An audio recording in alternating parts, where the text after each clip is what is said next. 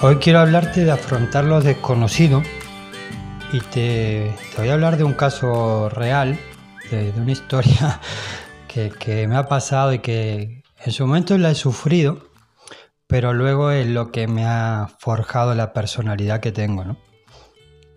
Cuando vivía en Argentina, pues estaba muy cansado por la situación y en ese momento, pues evidentemente pensaba que todo era culpa de mi entorno y en busca de ilusión decidí cambiar de país. Eh, empecé con, tomé esa decisión creo que tenía unos 18 años, 19 años, entre el tiempo que me llevó a hacer toda la documentación, la nacionalidad italiana, para poderme venir, pues me ha llevado casi un año. Eh, y ahí ya empiezo a darte algunos tips. Te lo voy a ir contando con mi historia personal pero que es muy paralelo a los negocios y a los, emprendimientos, porque al final es una cuestión de perfeccionismo, de excusa, de, constancia y, de resultados. Y eso pues pasa en todos lados. Entonces, ¿qué pasaba? Que yo tenía pues un bisabuelo italiano que no sabía ni cómo se llamaba, un abuelo que yo tampoco ni me acordaba cómo se llamaba, y que tenía que juntar toda esa documentación. Hablando con familia, pues descubrí que había gente que lo había intentado y cuando vieron el lío han dicho, esto es muy complicado, aborto misión. Pues a mí me llevó año y medio, más o menos año y pico, hacer eso. Empecé mandando cartas a Italia, a, a los pueblos donde habían vivido mis abuelos, recopilando datos, pidiendo papel, hasta que conseguí toda esa documentación. Entonces dice, vale, pues esto es como tengo un proyecto y lo acoplo y ya está, un poquito apuntalado. Pero luego llega el momento de irte. O sea, es decir, llega el momento de pasar a la acción, de convertir tus ideas en realidad. Y te acojonas vivo. Te acojonas porque es una decisión de afrontar lo, lo desconocido. En mi caso, era la primera vez que me iba a subir a un avión. La primera vez que iba al aeropuerto internacional de Buenos Aires. Yo vivía en la misma provincia, pero a 800 kilómetros de, la capital. Y con 20 años me subí a un autobús, hice esos 800 kilómetros y llegué a un lugar desconocido.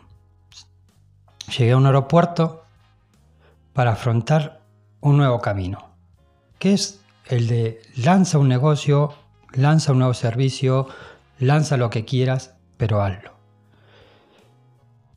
esa incertidumbre me llevó a, madurar muchísimo. De hecho, em, muchas veces y una de las personas que admiro es Tony Nadal, el, entrenador de, Rafa Nadal, porque muchas veces lo, entrenaba con, adversidades, ¿no? Me ponía una raqueta rota, una pelota en malas condiciones.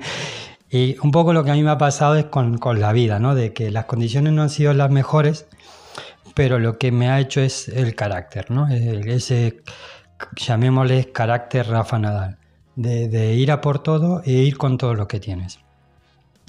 Y estando en el aeropuerto, eh, claro, yo como salía como era menor de edad, salía con 20 años, pues resulta que, mm, que tengo que presentar un permiso de mis padres, mi madre y mi padre, de, de que podía salir con menos de 21 años del país y no, no podía salir. Pues ese permiso se me había extrapapelado porque para poder salir de Argentina tenía una moto que había vendido junto con todo lo que tenía, muebles, todo lo que tenía lo vendí y eh, pues no estaba ese papel, entonces no me dejaron salir y tenía que tomar una decisión más que difícil, que era me vuelvo e intento ahorrar o sigo con menos dinero si me hacen pagar de nuevo el billete. Eh, en ese momento dice, yo si me muero, que sea intentándolo. Entonces decidí avanzar. Eh, pues con esas casualidades de la vida y como, como habla eh, Steve Jobs en, una conferencia, de que cuando miras para atrás hay muchos puntos que se unen, ¿no? Años antes había ayudado a, a una clienta del negocio de mis padres hacer una mudanza a Buenos Aires. Entonces, claro, yo ahora tenía que estar tres días en Buenos Aires porque no podía viajar.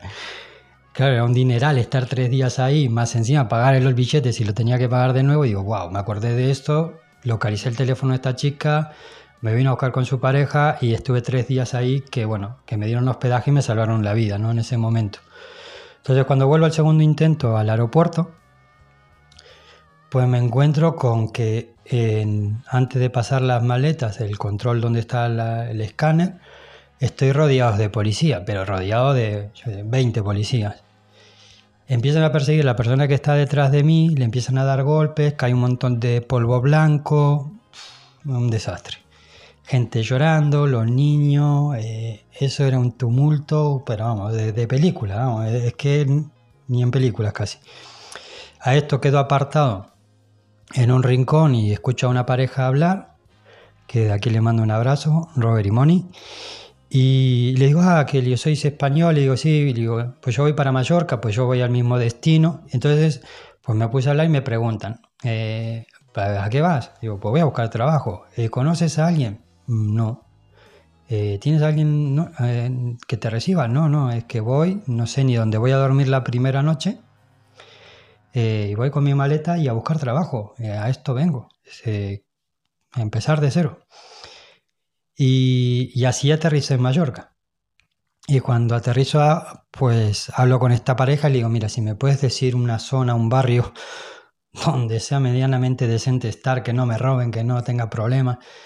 Y me dice, no, no, nada, tú te vienes con nosotros y que nosotros te llevamos en el coche para aquí, para allá. Bueno, ya me daba hasta vergüenza porque yo, yo no sabía ni de, de, temporada, ni de época, ni de nada. Resulta que en esa época pues estaban todos los hoteles ocupados, el que había libre me salía un ojo de la cara Digo, mira, déjame en este, yo ya me busco la vida. Y, ya está. Entonces me, me, apuntaron un papel su teléfono y me dijeron, cuando te instales nos avisas. Y pasan estas cosas, que hay veces que te afrontas la incertidumbre y aparecen, no sé, cómo llamarles, ¿no? Ese, esa especie de ángeles en la vida que te echan una mano, que te dan un tip, que te dan eh, un cable y que te salvan la vida. Entonces ya tenía, pues eso, salvavidas, ¿no? el billete que me lo cambiaron, que no lo tuve que volver a pagar. Había perdido el viaje, que lo que era una tragedia en su momento para mí, pues resulta que se convirtió en una gran oportunidad porque conocí a la pareja, aterrizo ahí, empiezo a salir adelante. Y al final es eso, es recorrer un camino que es incierto constantemente. Y en mi caso lo recorrí pues con, escaso presupuesto, con muchísimas dificultades, pero con tremenda ilusión y compromiso. Y es la forma de ser que tengo. Y eso también es algo que, por eso me gusta trabajar el desarrollo personal y trabajar esto en los negocios. Es, ve, ve con todo lo que tienes, hombre. No te guardes nada. O sea, Sí que a nivel estratégico uno tiene previsión y tiene prevención y esto lo, entiendo de cierta manera. Pero el, el quedarte potencial dentro, eso me cuesta mucho digerirlo. Y me cuesta digerirlo porque veo tantísimo talento desperdiciado que dices, coño, que que es otro mundo si esa gente lo aprovecha. No es que solo es una persona diferente, es que somos otra sociedad diferente. Y podemos echarle la culpa a todo lo que queremos, pero al final uno decide el potencial que da. Y no me hables de incertidumbre, no me hables de miedo si no tienes compromiso contigo mismo. Primero el compromiso.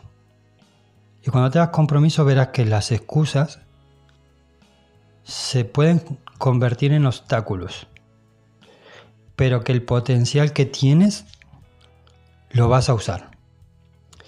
Y es muy satisfactorio, porque yo cuando llegué no sabía tampoco qué quería dedicarme, no de hecho no había casi ni estudiado, había abandonado los estudios muy joven, me había puesto a estudiar casi con, creo que tenía 14 años cuando dejé de estudiar. Y cuando empiezas a conectar con estas cositas, yo en, mi caso todo eso me transformó. claro, cuando le decía a mi madre que yo estaba estudiando por mis propios medios con voluntad, pues claro, alucinaba. Y no solo eso, sino que además me había pedido un crédito y, me, estaba financiando los estudios que me salían un dineral. Y, que me comían los libros. Y que trabajaba por la mañana, mm, perdón, estudiaba por la mañana de 10 a 2, a las 3 entraba a trabajar, salía a las 10 de la noche, me quedaba estudiando hasta las 2 de la mañana. Y así durante cuatro años. Y que el cuarto año, además de estar haciendo esas cosas, compagino otro trabajo y termino ganando una beca como el alumno con más proyección en el área que estaba estudiando. y a veces piensa la gente que uno tiene suerte, ¿no? Y es suerte, y es trabajo, es constancia, es disciplina y es compromiso.